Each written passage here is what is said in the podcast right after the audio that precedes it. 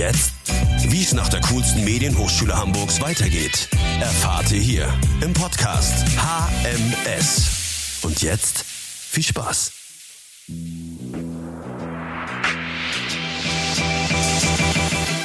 Gut Ding will Weile haben. Ein altbekanntes Sprichwort, was für diese Folge auf jeden Fall sehr gut passt. Denn diesen Podcast mit dem Regisseur und Drehbuchautor David Wagner habe ich bereits Anfang des Jahres aufgenommen, aber jetzt kommt es erst zur Veröffentlichung. Aber es passt total gut, denn genau darüber habe ich mit David geredet. Übers Warten und geduldig sein. Er hat in diesem Jahr seinen Debütfilm Eismeier gedreht und das fünf Jahre nach seinem Abschluss. Als wir das Gespräch aufgezeichnet haben, hatte David noch nicht gedreht. Aber ich kann euch inzwischen verraten, dass trotz Corona alles gut gelaufen ist und David den Film erfolgreich abgedreht hat. Wir haben darüber geredet, wie wichtig es ist, dass man das, woran man arbeitet, auch wirklich selber mag.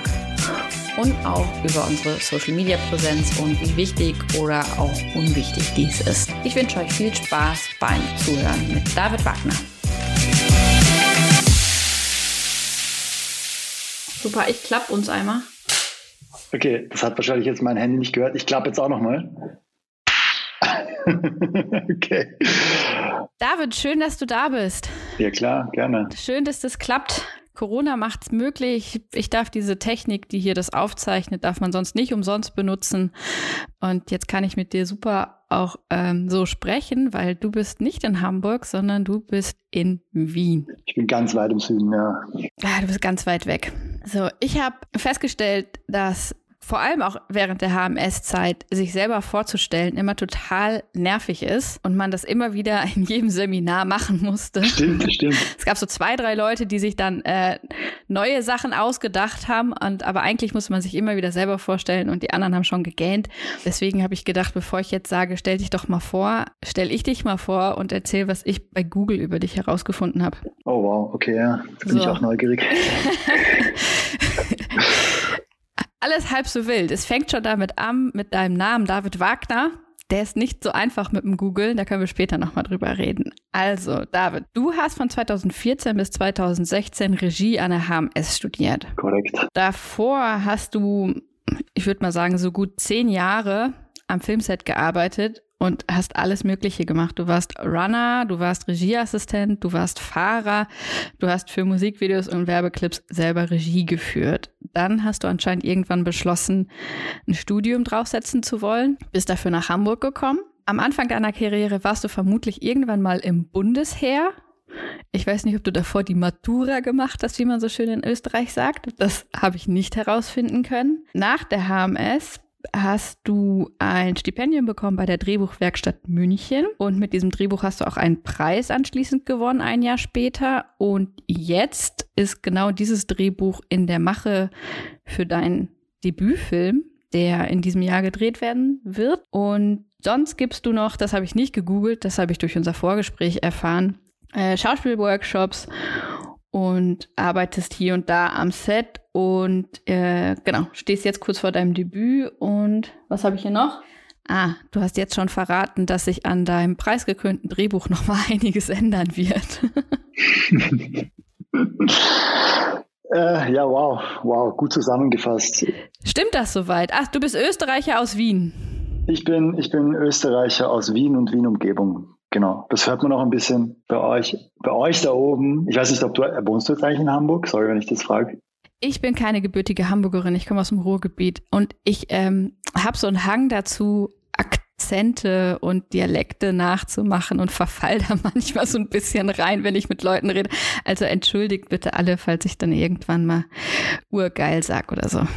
Ja, na, solange du urgeil sagst, ist alles gut. Das ist das, was ich als erstes gelernt habe in Österreich. Ja. So, stimmt das soweit erstmal? Das hört sich alles für mich sehr korrekt an, ja. Ja, ich glaube, das hätte ich selber wahrscheinlich nicht mal so gut zusammenfassen können, gerade wie du. Ich bin Regisseurin oder zumindest ähm, hoffe ich, das zu werden, jetzt nach der HMS. Äh, das ist ja jetzt mein offizieller Titel, den ich habe mit dem Master. Du bist es auch. Aber du hast bisher noch nicht gedreht. Einen Spielfilm, sondern hast dir Zeit gelassen und einen Herzensstoff gemacht. W wann hast du die Entscheidung getroffen oder wurde die für dich getroffen? Du meinst die Entscheidung, dass ich mir Zeit lasse oder dass ich diesen Film mache? Beides. Ja.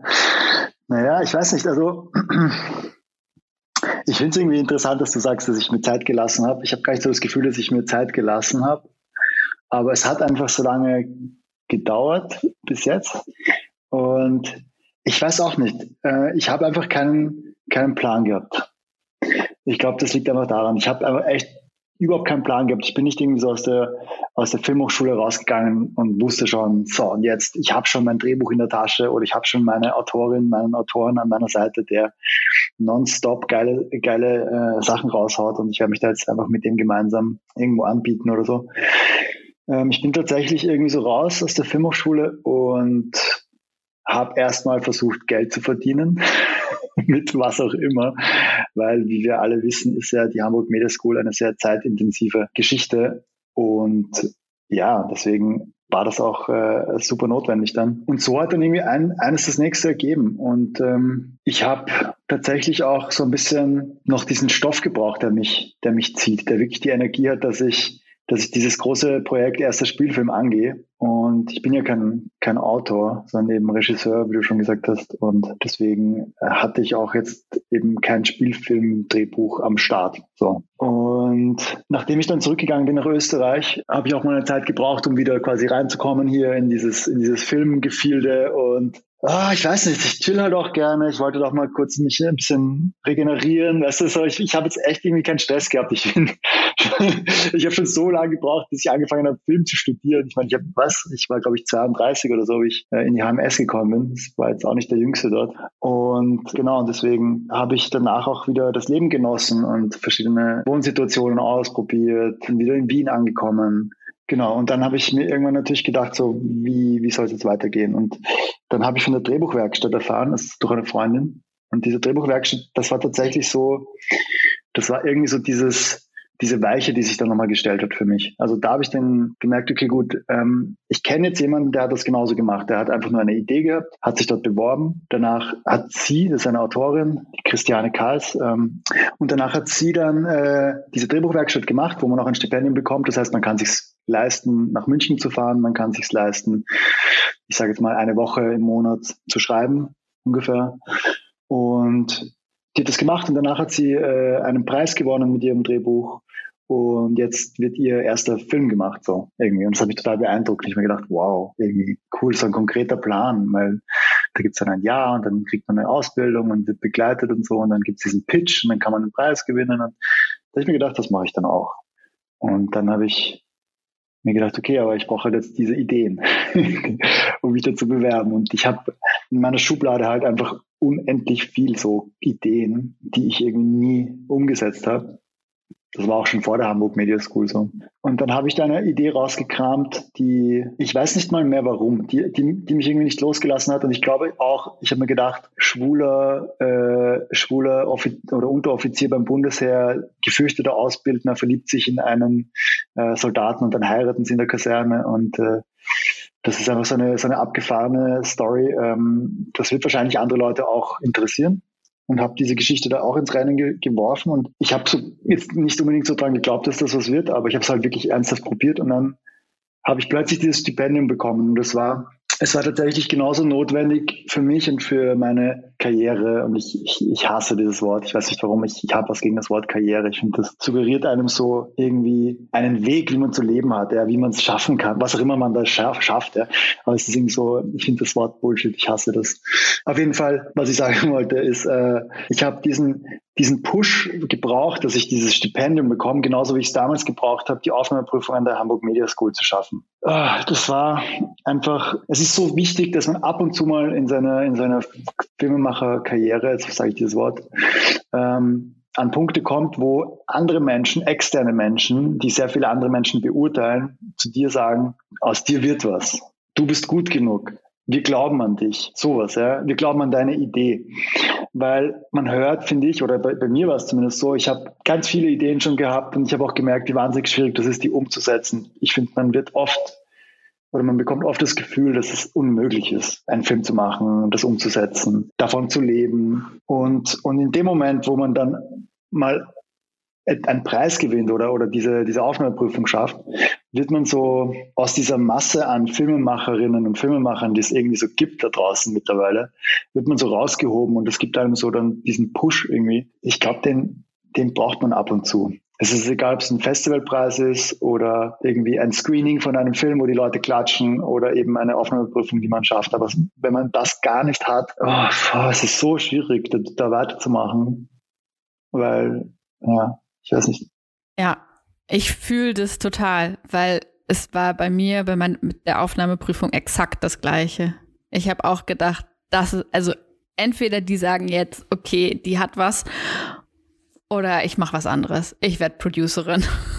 dann soll es nicht sein mit der Regie. Also, und dann haben sie mich genommen und dann denkt man sich so, ah, okay, gut. Und dann bekommt man Energie und macht weiter und macht weiter und macht weiter. Ja.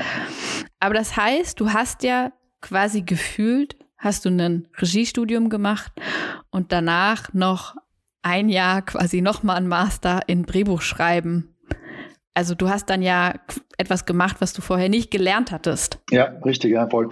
Es hat sich auch wirklich angefühlt wie nochmal so ein Studium, weil wir sehr, sehr viele Seminare hatten und coole Do Dozenten waren dort. Ich hatte einen Mentor, nur für mich privat. Also ich hatte, jeder hatte einen Mentor. Am besten in seiner Stadt oder manchmal in der Nähe. Und das war schon wirklich nochmal eine tolle Ausbildung für mich. Und ich habe auch gemerkt, dass, ich meine, Regie und Schreiben liegt, finde ich, schon sehr, sehr nah beisammen, weil ich kenne jetzt auch durch die Hamburg Media School einige Autoren, Autorinnen, denen ich das durchaus zutrauen würde, Regie zu führen. Und ich kenne auch einige Regisseurinnen und Regisseure, denen ich du durchaus zutrauen würde, ähm, zu schreiben. Das ist ein bisschen wie mit Schneiden, finde ich. Also du hast irgendwie wir wissen ja dieses, einen Film mit dreimal gemacht, man schreibt ihn, man dreht ihn, man schneidet ihn. Und ich glaube, dass, dass man sowohl als Cutter, als auch als Regisseur, als auch als, als Autor eigentlich alle drei Skills oder, oder das ist eigentlich sehr, sich sehr verschränkt so. Und ja, genau, das äh, war für mich auch total wichtig, diese, diese Ausbildung noch zu machen, weil ähm, ja, es ist super schwierig ist, ein Drehbuch zu schreiben. Richtig schwierig. Äh, ich bin auch noch im Prozess, wie gesagt, du hast ja schon gesagt, dass ich äh, noch nicht am Ende der Fahnenstange angekommen bin. Es geht noch weiter. Aber wie schreibst du? Also klar, natürlich mit den Fingern auf der Tastatur oder mit einem Stift in der Hand, aber wie kriegst du es hin, dich hinzusetzen, kreativ zu werden und zu schreiben?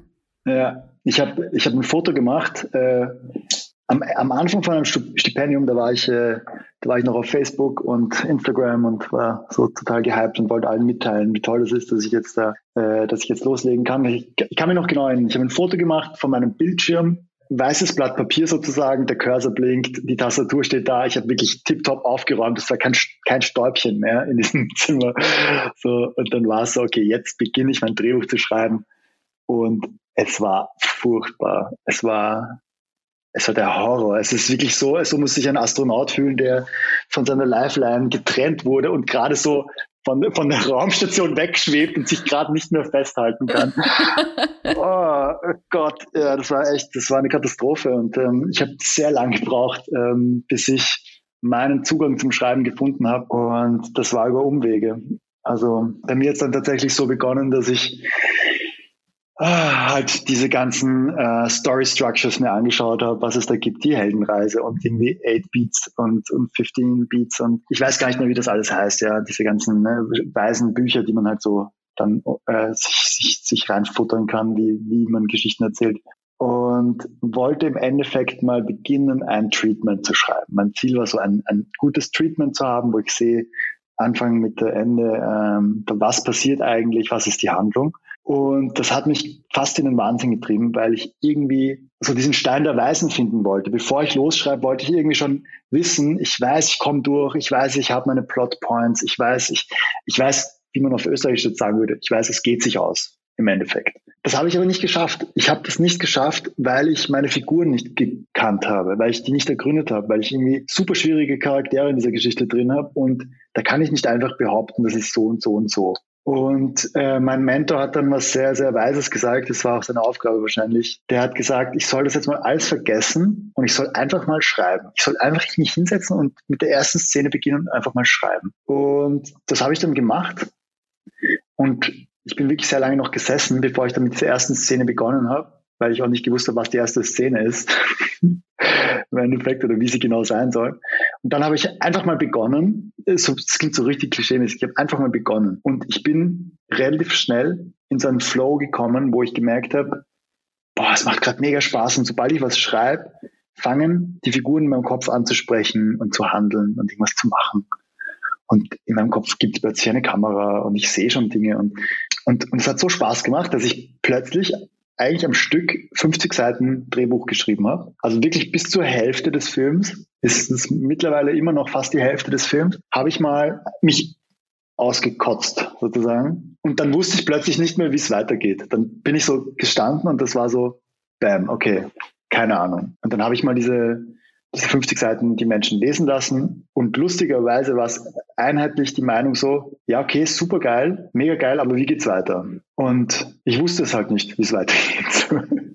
Und dann habe ich wieder angefangen, äh, an diese, ans Bilder-Treatment zu gehen und wieder ein Treatment zu machen und jetzt quasi das aufzudröseln und zu schauen, okay, wo führt mich das jetzt eigentlich hin und so. Und es ist wieder genau dasselbe passiert. Ich habe dann, das war so bis zur ersten Hälfte des Stipendiums quasi, dann habe ich nochmal drei Monate herumgeschissen mit Theorien, Strukturen und irgendwelchen brainy Sachen, bis ich wieder komplett verzweifelt war und mich dann halt hingesetzt habe, im Endeffekt auf die letzten, in der letzten Woche vor der Abgabe vom fertigen Drehbuch einfach die zweite Hälfte geschrieben habe, so vom Drehbuch in einem Flow wieder. Und dann hatte ich halt ein Drehbuch. Und es war tatsächlich ziemlich beschissen eigentlich. Und man hat es total gemerkt, dass ich da eines eine Hälfte hatte und dann eine andere Hälfte hatte und dass das irgendwie so, so ein komischer Frankenstein, Frankensteins Monster-Drehbuch ist, das so zusammengeflickt war irgendwie und auch so sehr impulsiv geschrieben war. Aber was anscheinend gut war daran, war, dass es trotzdem irgendwie eine Kraft gehabt hat. So das war irgendwie offensichtlich, also die Lust am, am Film und, und die Kraft war, ist schon drin gesteckt. Das heißt auch so, es ist sehr, sehr viel kritisiert worden. Also quasi die Figuren waren noch nicht gut entwickelt, der Konflikt ist noch nicht groß genug. Ladi, ladi, la, solche Dinge, die wahrscheinlich die Autoren in der Hamburg Media School vom Tag 4 angehört haben, die, die wir uns als Regisseurinnen und Regisseure erspart haben. Wir haben es nur durch die Blume erzählt bekommen. Genau, die haben wir dann durch die Blume erzählt bekommen oder durch einfach nur diese Gesichtsausdrücke, wenn sie dann zurückkommen nach seiner Feedback-Runde, gewusst, okay, wir sprechen jetzt einfach mal nicht drüber. Genau, was aber irgendwie drin war in diesem Buch, war anscheinend eine Lust an diesem Film, eine Lust, diesen Film zu sehen. Und die hat sich dann im Endeffekt auch auf die Jury übertragen und dadurch habe ich dann auch diesen, diesen Preis gewonnen, was dann schon wieder so ein Schritt war, der mich quasi in eine Sphäre gehoben hat, wo plötzlich Produzenten, Produzentinnen, Redakteurinnen und Redakteure auf mich zukommen und sagen, hey, wir wollen diesen Film mit dir machen. Und, äh, und das hat mir einfach unglaublich viel Kraft gegeben. Und es ist auch schon wieder zwei Jahre her. Also ich, seit zwei Jahren zehre ich von dieser, äh, von dieser Motivation, jetzt diesen Film zu machen. Und ähm, nein, eineinhalb Jahre ist es jetzt her. Und genau, und seitdem bin ich am Arbeiten eigentlich dran. Und das heißt, du hast jetzt eine Produktionsfirma gefunden, die mit dabei ist und die dürfen jetzt mitreden? Du meinst, ob die, also ja, ich habe eine Produktionsfirma gefunden. An deiner Geschichte mitreden dürfen? Oder hast du Leute gefunden, wo du sagst, so, das ist mega geil, das ist ein super Vertrauensverhältnis, ich darf machen?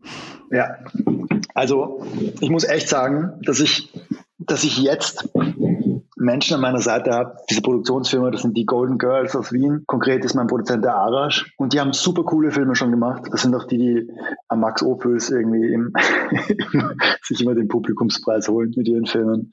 Ähm, und ich kenne die schon sehr lange und ich habe mit denen schon einige Sachen gemacht und die sind für mich wirklich wie Brüder, also Arman und Arash, die beiden. Und es ist so super schön für mich gerade zu sehen, wie die hinter mir stehen, weil ich hatte auch schon Gespräche mit Fernsehsendern und Förderstellen, wo der Arash äh, dann neben mir sitzt und, ähm, und mir einfach für jede Entscheidung, die ich getroffen habe und die in diesem Buch bewusst getroffen wurde, die vielleicht nicht so konventionell ist und die irgendwie auch äh, einem öffentlich-rechtlichen Sender vielleicht nicht so gut gefällt, hat er mir so den Rücken gestärkt und ist für mich in die Bresche gesprungen und hat, wenn ich nicht mehr wusste, wie ich mich da rausreden kann, ist der einfach vorgetreten und hat gesagt, Leute, schaut's mal her, es ist so und so. Und das ist deswegen gut und deswegen ist das genau die richtige Entscheidung. Und ich bin nur so da gesessen und habe mir gedacht, oh mein Gott, wo warst du bisher? Das ist so wunderschön, jemanden zu haben, der wirklich für meine Idee kämpft. Das ist unglaublich. Das habe ich, das habe ich äh, nicht mal in der Hamburg Media School so erlebt, weil da ist es noch um ganz andere Dinge gegangen. Da musste man noch irgendwie sehr viel vermitteln und da dann, gibt es dann ja irgendwie die, die Dozenten, Dozentinnen und die, diese Abgabepflicht und, und die, diesen Erfüllungs, ich weiß nicht, wie sagt man, diese Bringschuld irgendwie, die man noch so hat, ja, dass man da gut abliefert. Deswegen verstehe ich auch voll, äh, dass, das, dass man da nicht so, so reingrätschen kann. Aber da jetzt nach der Schule habe ich tatsächlich Menschen an meiner Seite, wo ich mir eigentlich gedacht habe, nachher im Business wird es wieder so richtig hart, nur noch ums Geld gehen und wie, wie, äh, wie kommt man jetzt da irgendwie zu Potte und äh, wie wird dieser Film realisiert und, und wie viel von meiner Vision muss ich jetzt opfern, damit das noch gemacht wird und so. Aber ich erlebe gerade das krasse Gegenteil. Das ist super schön. Also aufbauende Motivation für alle, die gerade abgeschlossen haben oder vor zwei Jahren und noch an ihrem Drehbuch sitzen oder sich überlegen, an die HMS zu gehen. Die HMS ist hart. Man muss da vor allem das Geschichten durchkriegen, das Bearbeiten hat durch, dadurch, dass man zu viert ist, immer im Team, was total toll ist, aber halt auch äh, Konflikte birgt und viel Diskussionsraum und jeder möchte es allen recht machen oder keiner will es niemandem recht machen. Das ist Teil des Ganzen, das ist Teil der Schule, das ist Teil von Schule und danach kann man, wenn man Glück hat, coole Buddies und Girls finden, die einen für einen kämpfen und sagen, deine Idee ist geil und deswegen und weil sie so ist, wie sie ist, verdrehen wir uns nicht, sondern kämpfen dafür. Man kann Corona ja aktuell nicht so richtig rauslassen aus den Gesprächen, die man führt. Du hast jetzt im letzten Jahr vermutlich noch an deinem Drehbuch geschrieben, aber mhm. du hast auch im Vorgespräch erzählt, dein Dreh wurde deswegen verschoben. Was ich mich dann noch gefragt habe, weil das kam bei uns auf, weil wir am Anfang der Corona-Krise alle unsere Drehbücher quasi nochmal überprüfen mussten. Erstens über die Machbarkeit und zweitens über die Relevanz der Geschichte. Also ist die jetzt überhaupt noch relevant, die Geschichte, die wir eigentlich erzählen wollten? Mhm. Ob sich das bei dir auch ähm, gezeigt hat in deinem Schreibprozess, dass du irgendwann gedacht hast, das ist so banal, das ist so dämlich, das muss jetzt raus? Du meinst, ob, ob oder ob du was Neues über Menschen gelernt hast während Corona, was du mit reinbringst? Ähm, naja, tatsächlich äh, ist das bei meinem Film nicht so relevant, weil mein Film hat seine ganz eigene Relevanz. Da geht es um Homophobie beim Bundesheer und äh, alle Facetten, die da noch mitspielen, also Macht, Männlichkeit, äh, Machtmissbrauch, ähm, ah, alles. Also äh, das ist und das ist gerade so brisant und so äh, so, ähm, ja, also es ist gerade auch in den Medien voll unterwegs, weil wir gerade in Österreich beim Bundesheer wieder so ein paar Fälle gehabt haben, die jetzt eben tagesthemenmäßig aktuell waren. Und äh, deswegen war Corona für mich jetzt insofern keine große Erleuchtung, was das betrifft. Also was mein Drehbuch betrifft, das hat mich nur, es hat das Drehbuch insofern beeinflusst, als dass die das Bundesheer bei uns ähm, jetzt ganz ganz strenge Auflagen hat, mit wem sie zusammenarbeiten dürfen und unter welchen Bedingungen. Und das sind eben Filmdreharbeiten beim Bundesheer momentan untersagt, weil sie nicht wollen, dass da fremde Menschen äh, ihre Kasernen infizieren. Das Thema Corona hat mich aber tatsächlich extrem beschäftigt in den Workshops und in diesen Kurzfilmen, die wir gedreht haben. Und der letzte Kurzfilm, den wir jetzt gerade, also jetzt eben letzte Woche äh, gedreht haben, da geht es tatsächlich um die Spaltung der Gesellschaft durch Corona. Und es war super spannend, weil mittlerweile ist es so weit, dass wir, wenn wir 16 Schauspielerinnen und Schauspieler haben und das Thema Corona mit denen besprechen wollen als ein Thema für unseren Film, haben wir als Menschen, die da sitzen, tatsächlich Menschen, die eigentlich gar nicht im selben Raum sitzen wollen, weil der eine Corona leugnet und der andere sagt, bist du wahnsinnig. Aber als nicht als Schauspieler, sondern als Menschen. Und das war super interessant, weil, weil was wir machen wollen, ist irgendwie filmisch dagegen wirken, dass die Gesellschaft Gesellschaft sich spaltet und dass wir uns wieder zuhören, was, was eigentlich das Um und Auf ist gerade und uns nicht sofort abstempeln als Idioten oder, oder äh, von der Pharmaindustrie gekaufte Mitläufer mit dem System. Und das war total schön zu sehen, wie wir quasi unter dem Deckmantel von einer, von einer spielerischen Situation, nämlich wir haben Menschen gespielt, die Corona-Leugner sind, die äh, ähm, die Wissenschaftler sind. Wir haben eine Krankenschwester gehabt, wir haben eine im Pflegeheim gehabt, wir haben eine Polizistin gehabt, die alleinerziehende Mutter ist, wir haben einen Barbesitzer gehabt, der seinen Job nicht mehr machen kann, etc. etc. Und als diese Figuren haben wir sie dokumentarisch, fake-dokumentarisch begleitet. Und, und das war total cool zu sehen, ähm, wie das den Dialog wieder geöffnet hat. Und wenn ich was über, über Corona oder durch Corona gelernt habe, dann ist es, wie wichtig Kommunikation ist zwischen Menschen und wie verdammt schief die auch laufen kann. Also das fängt an bei der Kommunikation der Regierung mit der Bevölkerung. was kommunizieren sie wie. Ähm, das geht über, was kommunizieren Experten an die Regierung, was kommunizieren wir in den sozialen Medien, äh, wie redet man mit seiner Familie, mit Freunden, die anders denken. Und äh, ich habe da auch sehr, also persönlich auch die Erfahrung gemacht, dass ich mit manchen Menschen äh, den, den Boden, den gemeinsamen Boden unter den Füßen verloren habe und gemerkt habe, dass wir nur noch auf einer sehr emotionalen und, und toxischen Ebene eigentlich kommunizieren gerade und wir das eigentlich gar nicht wollen. Ja. Also das war, und wie wichtig das Menschliche einfach ist trotz allem. Ja, du hast es jetzt, du hast jetzt gerade nochmal soziale Medien erwähnt, jetzt ist mir das wieder eingefallen, da wollte ich vorhin eigentlich drauf, weil du das gesagt hattest, als du noch bei Facebook und so warst. Das heißt, du hast kein Facebook-Account mehr, du hast kein Instagram-Account mehr, hast du dann irgendwann beschlossen, äh, diese ganze Öffentlichkeit und das Vergleichen und das sich darstellen wollen und müssen, ähm, ich habe da keinen Bock mehr drauf? Oder was ist da gewesen? ja, also das ist eine On-Off-Beziehung.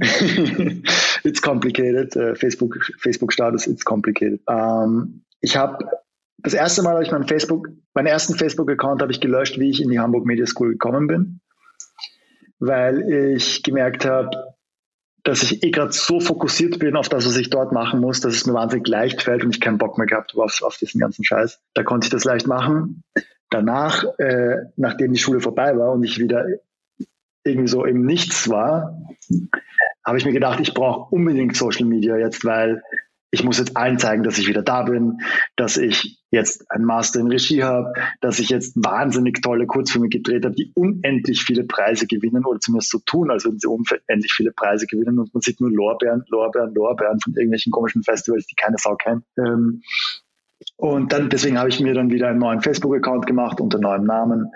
Und dann ist auch Instagram irgendwie schon richtig aktuell gewesen, weil es nicht mehr dran vorbeikommen, habe ich das gleich mitgenommen. Und im Endeffekt hat es mir nichts gebracht, glaube ich. Also oder fast nichts. Es war, es ist so, ich weiß nicht, ich, ich bin nicht für dieses Game gemacht. Ich habe irgendwie keinen Bock drauf und ähm, ich müsste viel, viel häufiger irgendwas posten, damit ich irgendwie relevant bin. Und ich finde, ich habe sowieso schon viel zu viel Screentime, deswegen äh, ja, war ich da nie so ganz überzeugt davon, habe es halt gemacht, so halbherzig. Und jetzt vor kurzem erst wieder habe ich äh, mich entschlossen, ein bisschen mich zu entgiften, äh, auch fastenmäßig und so. Und dann bin ich draufgekommen, dass mich dieses ganze Instagram, Facebook-Ding so nervt, weil ich meine Zeit drauf verscheiße. Also richtig, es ist richtig so Zeit in die Tonne kloppen und, und danach fühle ich mich nicht gut und es hat mir nichts gebracht und ich, ich, ich, ich bin 15 Minuten da gesessen, am Klo vielleicht sogar und habe über mein Handy gewischt ja, und ich weiß nicht mal, was ich da gemacht habe. Ich wirklich so rausgesnappt aus der Realität und schaue mir irgendwas an. Ja? Und das war dann so, nein, ich, ich, ich lasse es jetzt wieder, weil ich weiß nicht, also ich, ich brauche es einfach nicht für mich als Person oder nicht für mich als Filmemacher. Drauf geschissen, das soll meine Produktion machen. Sehr gut. Das heißt, man, ich habe immer gedacht, das ist, komme da auch noch, ich, ich, bei mir steht sogar in der Instagram-Beschreibung, ähm, dass ich nicht weiß, wie ich das nutzen soll weil ich das Gefühl habe, ich muss irgendwie googlebar sein, ich muss irgendwie auffindbar sein, aber ich weiß gar nicht, was ich da äh, der Welt mitteilen soll.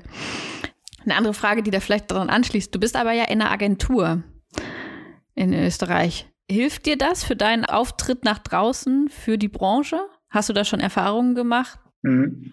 Ähm, naja, also ich habe meinen ersten Spielfilm noch nicht gedreht. Und ich glaube, dass wenn, wenn der mal draußen ist und oh, boah, ich hoffe so sehr, dass das passiert.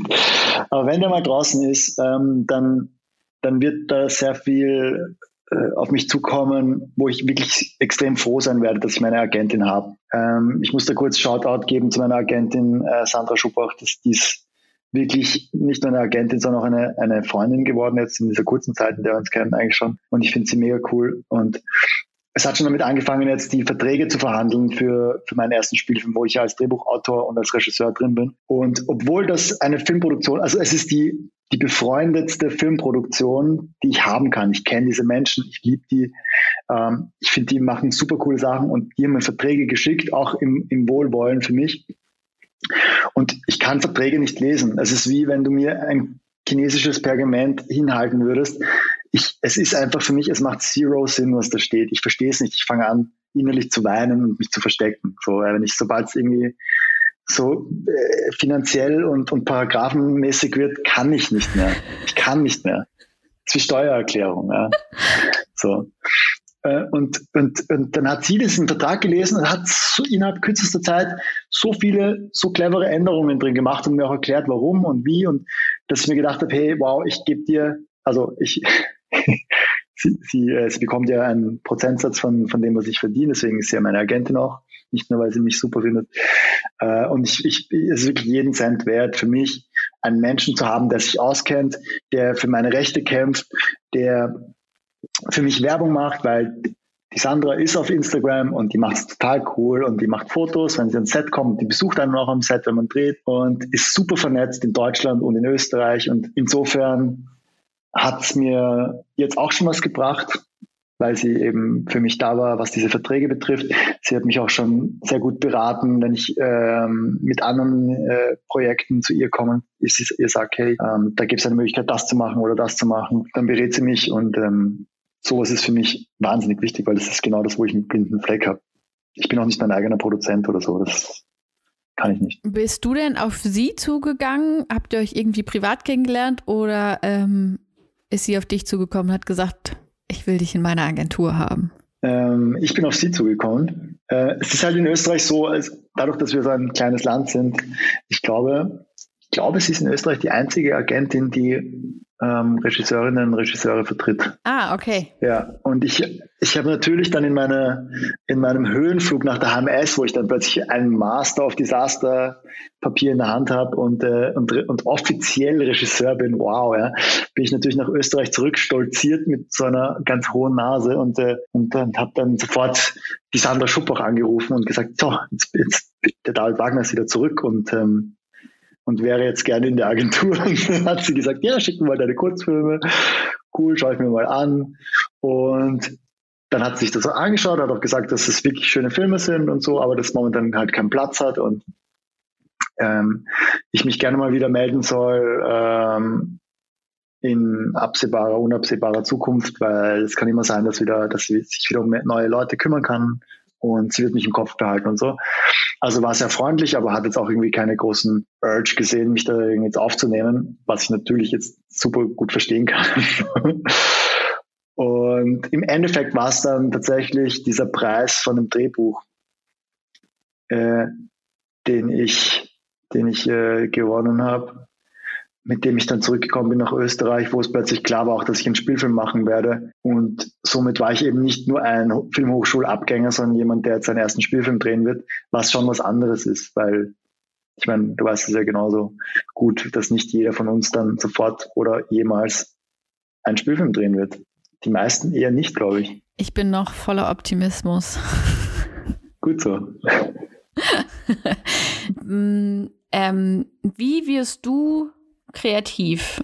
Also wenn du eine Blockade hast, wenn du unkreativ bist, aber du weißt, du musst jetzt was irgendwie, du musst was schaffen. Machst du dann irgendwas oder keine Ahnung? Wie werde ich kreativ?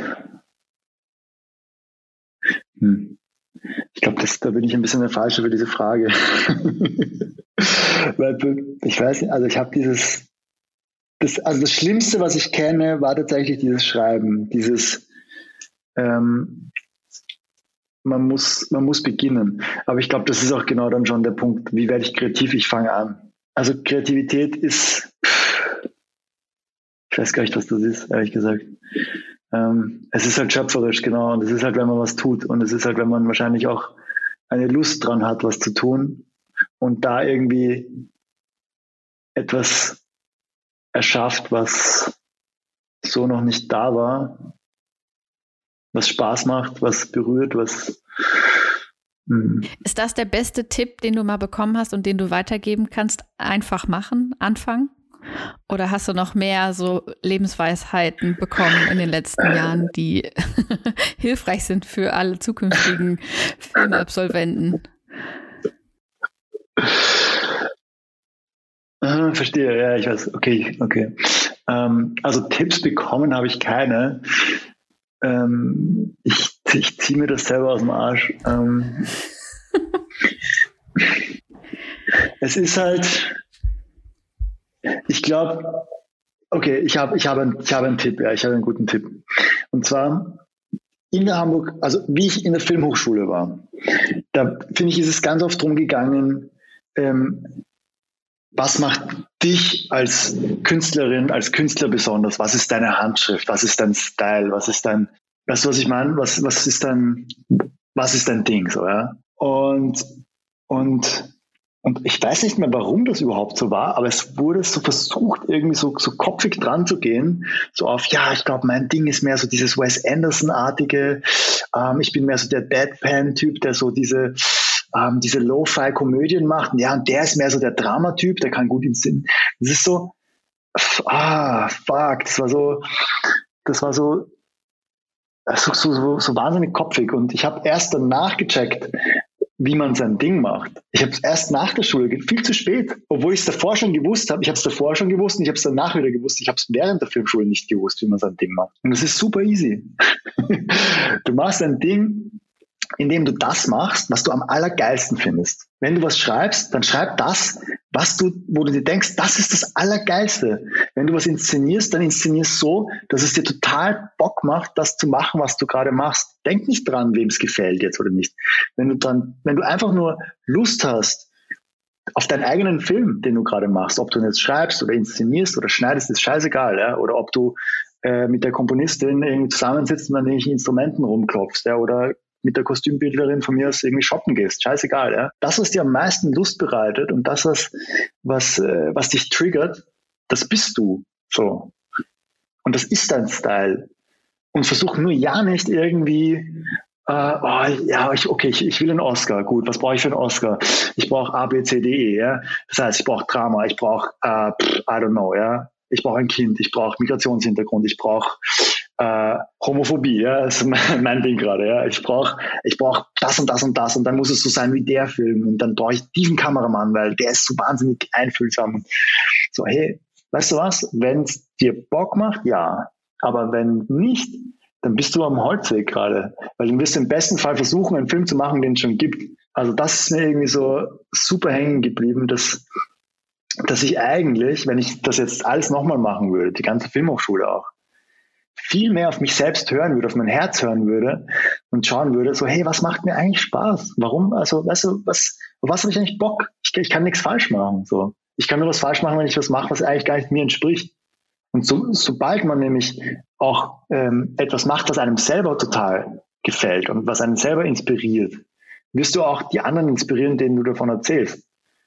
Du kannst nicht mit einer Idee zu einem Produzenten gehen oder zu einem Gremium gehen, die jetzt Entscheidungen treffen, wer eine Förderung bekommt und wer nicht, an die du nicht wirklich glaubst, wo es nicht von dir heraus sprudelt, sozusagen. Aber wenn du was hast, und es kann noch so weird sein, du kannst ein Kammerspiel drehen über zwei Typen, die Super Nintendo spielen, ja. Aber wenn du da irgendwie eine Vision hast, die nur du haben kannst und plötzlich checken andere Leute, wow, ich will das auch sehen, weil das ist irgendwie total abgefahren so, diese zwei Typen, die nur Super Nintendo spielen, als Kammerspiel.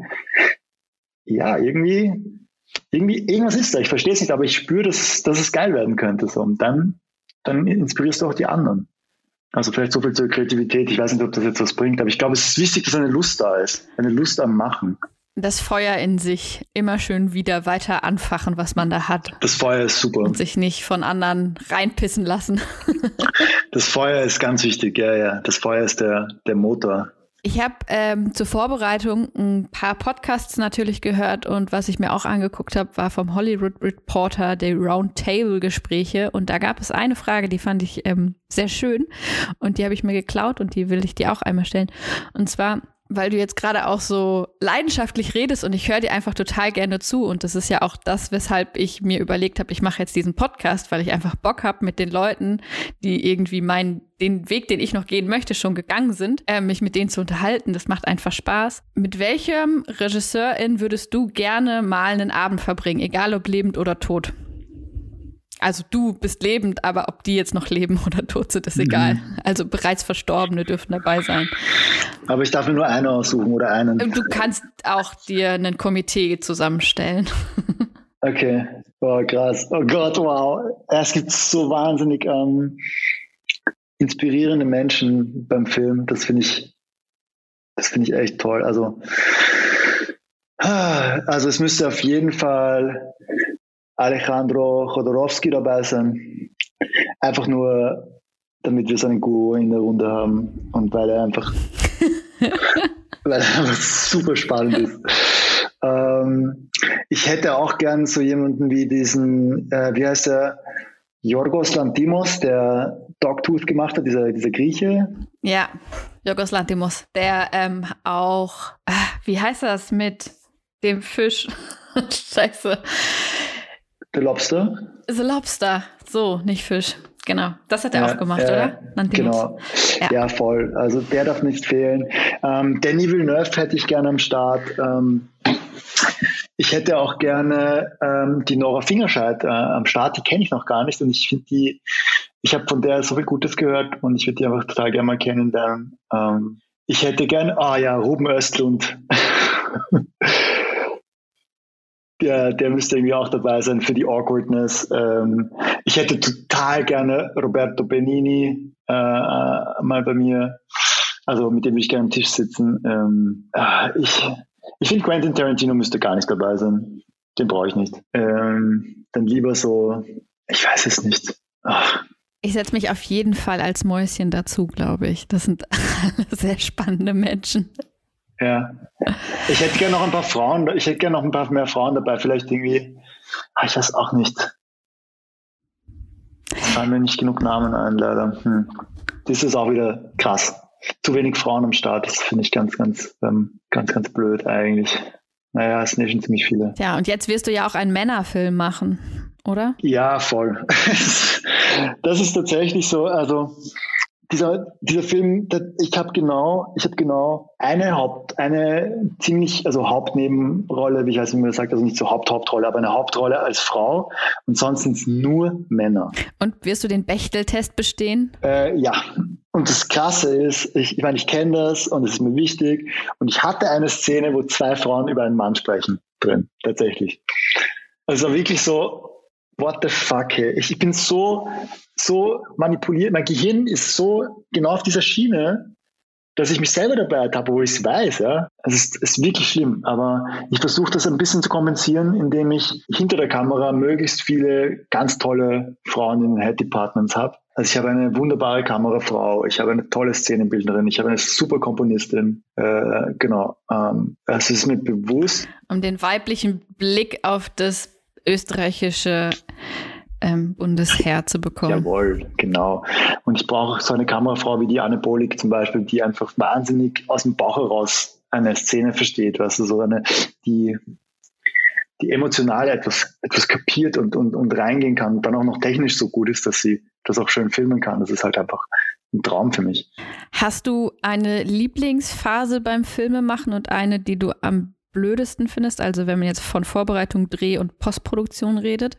Also kurz so ein Standard, bla. Ich finde, jede Phase hat voll seine tollen Seiten und seine schlimmen Seiten. Und Real Talk? Ich muss dazu sagen, ja, Real Talk. Ich, ich muss schon sagen, ich liebe, ich liebe es, mit Menschen in der Realität zu tun zu haben. Und deswegen vermisse ich das Drehen extrem gerade mit Schauspielern zu arbeiten. Ich vermisse am Set mit Beleuchtern abzuhängen. Ich vermisse, ich vermisse äh, gemeinsam irgendwie dazustehen und sich zu denken, fuck, es regnet, was machen wir jetzt? Und dann eine Lösung zu finden. Und ähm, natürlich vor allem auch die Schnapsklappen und Drehschluss und Bergfestgeschichten, wo man sich halt einfach nochmal so richtig austoben kann und besinnungslos sauft und tanzt, bis es gibt's kein Morgen und dann gibt's einen Morgen. Nur, dass du jetzt kein Fahrer mehr bist, sondern der Regisseur. Also Obacht. Genau, genau, genau, voll. Aber trotzdem ist so, ich, ich bin auf jeden Fall, egal ob ich jetzt ein Regisseur bin oder nicht, ähm, ich bin ein Teil der Crew und, und ich vermisse meine, meine Crew und meine, meine Menschen. Äh, das muss ich schon echt sagen. Also ich, das ist das, worauf ich mich momentan am meisten freue. Hast du so einen Lieblings- und absurden Lieblingsmoment am Set gehabt? Ja, Boah, ich habe mittlerweile, dadurch, dass ich halt echt schon lange dabei bin, habe ich echt schon viele solche Anekdoten. Worauf ich immer wieder zurückkomme, ist mein erstes, mein erster Moment, wo ich gecheckt habe, dass ich am Filmset zu Hause bin. Ähm, weil ich habe halt sehr viel immer gemacht und ich habe wirklich alles mögliche ausprobiert, bevor ich zum Film gekommen bin mit 21. Und ähm, dann hatte ich meinen ersten Job plötzlich als Fahrer, Setrunner bei Kommissar Rex damals. Und das war 2004. Also ist das jetzt mittlerweile, es war im Jänner 2004, das heißt, das ist jetzt 17 Jahre her. Und ich weiß noch genau, dass ich einfach so geflasht, also ich habe davor schon Kurzfilme gedreht mit meinen Freunden und so und dann plötzlich war ich am Set und wir haben auf 16 Millimeter gedreht und wir hatten da einen Dolly und wir hatten da einen Kran und wir hatten da Lampen und, und Kabel und halt das D und dann Script Continuity und, und Masken und alles mögliche und es war ein richtig beschissener Dreh. Es war Januar, Nachtdreh an der Donau. Äh, die Leiche ist von irgendeinem Frachtschiff ins Wasser geworfen worden und äh, halt tief in der Nacht. Und dann war so, okay gut, es ist so Schneeregen, es hat gut 20, 30 km/h Windgeschwindigkeit, es ist 1 Uhr früh, das Team macht Mittagspause. Und jemand muss das Set bewachen. Natürlich ist es der David, weil der David hat keine Ahnung von irgendwas. Und, und dann war ich so, okay gut, ich muss das Set bewachen. Und dann kommen plötzlich so die Garderobefrauen und sagen so, hey, brauchst du Wärmejacken und kein Problem, komm. Dann haben sie mir so einen Regiestuhl hingestellt, mit zwei Jacken angezogen, mit noch so eine Mütze gegeben, Handschuhe gegeben und sind die essen gegangen. Und dann sitze ich plötzlich auf so einem Regiestuhl, habe die fettesten Daunenjacken an, schaue aus wie so ein Eskimo irgendwie. Also Inuit sagt man, glaube ich, heutzutage. Ähm, und, äh, und, und, und vor mir steht einfach so viel Krempel, den ich bis dahin nie gesehen habe da waren C-Stands und da war der Dolly und die Kamera war schön eingepackt in eine Hülle und da hinten war das Set und da hat man gesehen, die Lampe, die noch brennt und da, da ist diese Leiche ermordet worden, also dieser, dieser Typ ermordet worden und, und das war so voll so, wow, ich bin jetzt da, wo Filme passieren und ich bin ein Teil davon und ich passe jetzt auf diesen ganzen Krempel hier auf. Und in dem Moment war ich so happy, weil ich gewusst habe, ich will nirgendwo anders sein als jetzt um 1 Uhr früh bei Schneeregen hier in diesem Ding, wo ich so bemitleidet worden bin, gerade noch von allen, weil ich jetzt essen gehe und nicht hier bleiben muss, sagen wir so, nein, hey, ich bin überhaupt nicht bemitleidenswert. Ich bin, ich bin genau da, wo ich sein will. Das ist mega cool. Das ist so ein Ding. Also das war mein erstes, mein erstes Aha-Erlebnis, wo ich gewusst habe, okay, jetzt, jetzt weiß ich einfach, was mein Job ist. Irgendwie. Setwache. Filmset. You love it or hate it? Ja, I love it. Immer noch. Ich finde, das ist ein super Schlusswort. Ja, voll. wir hören, wir äh, hören damit auf, wie es bei dir angefangen hat, wie du äh, dich ins Filmset verliebt hast. Ich glaube, ins Filme machen oder ins Filme gucken verlieben sich viele, aber ins Filmset muss man sich auch verlieben, sonst hat man es echt schwer, glaube ich. Ja. Ja, voll. Vielen, vielen, vielen Dank, David, für das total nette Gespräch. Ja, wie gesagt, sehr gerne. Das war mein Gespräch mit David Wagner. Ich finde, er ist echt super gut darin, den Druck aus den Sachen zu nehmen, dass man sich wohlfühlt und sich entfalten kann. Ich war auf jeden Fall nach diesem Gespräch total entspannt und hatte mega Bock an meinen eigenen Geschichten zu schreiben. Und ich kann euch verraten, David ist wieder auf Instagram vertreten, allerdings mit einem sehr kryptischen Namen. Bleibt also weiterhin beim Beziehungsstatus, es ist kompliziert. Und ich freue mich jetzt schon auf die Premiere von seinem Debütfilm, wann und wo auch immer sie stattfinden wird. Danke fürs Zuhören.